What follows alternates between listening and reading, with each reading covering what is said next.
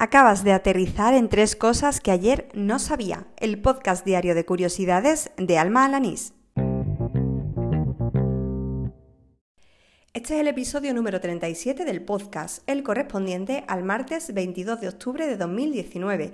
Como ves, sigo más o menos con la voz igual que ayer, así que no voy a enrollarme demasiado en esta introducción. ¡Al lío! En el episodio cero de este podcast expliqué lo importante que es aprender cosas nuevas cada día para mantener la mente activa y despierta.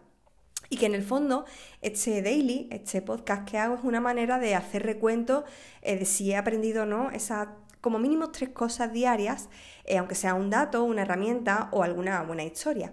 Bueno, pues según la revista Yorokobu, en un reportaje que firma Mar Abad, existe un nombre para aquellas personas que trascienden de esas tres cosas y son adictas a la curiosidad. Vamos, que no pueden dejar de aprender. Se llama síndrome del explorador y el perfil de quienes lo presentan es el de personas que tienen un hambre feroz por aprender. Les encantan los retos y sobre todo los comienzos, la fase de arranque de un proyecto.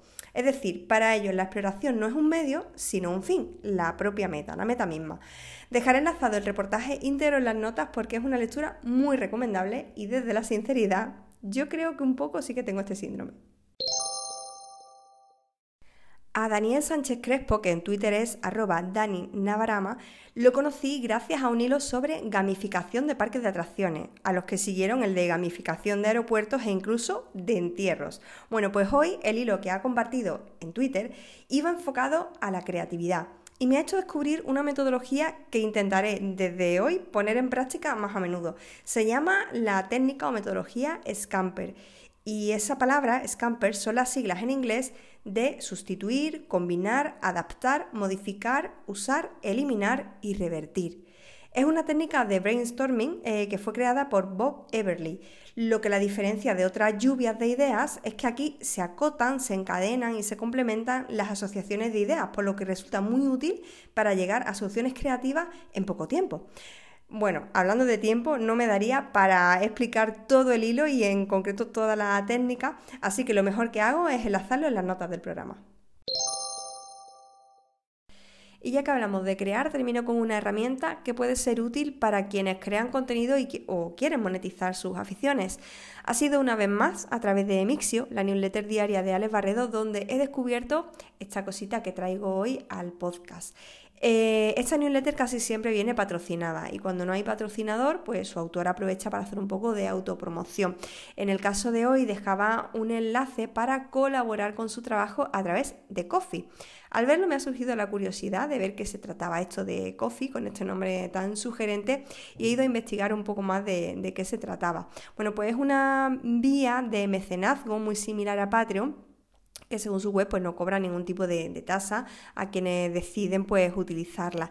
Y gracias a esta herramienta los creadores pueden recibir donaciones de las personas que, que quieren apoyar su trabajo o incluso quieren pagar una suscripción mensual a través de plataformas de pago como son PayPal o Stripe.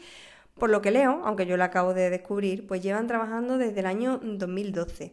Y bueno, tanto su nombre como un poco toda la estética de, la página web, pues inspira a, esa idea de que puedes colaborar con una persona a la que sigues y a la que, de la que admiras su trabajo, pues como si la invitaras a un café, de ahí su nombre Coffee.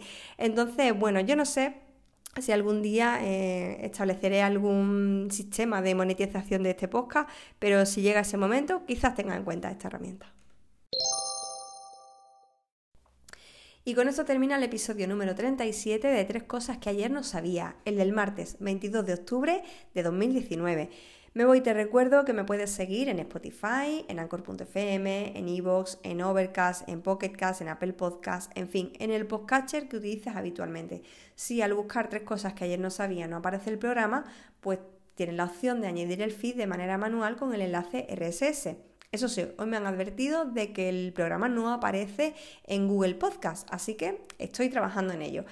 Suscríbete, que es bastante gratis y lo que también son gratis son las palabras. Así que si me dejas alguna valoración, alguna review, algún me gusta, comentario, pues bueno, no te cuesta nada y a mí me das una alegría. Además, eso ayudará a que el programa lo conozca mucha más gente.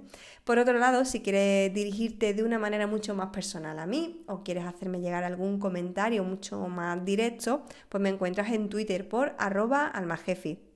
Escríbeme y cuéntame qué te parece este podcast.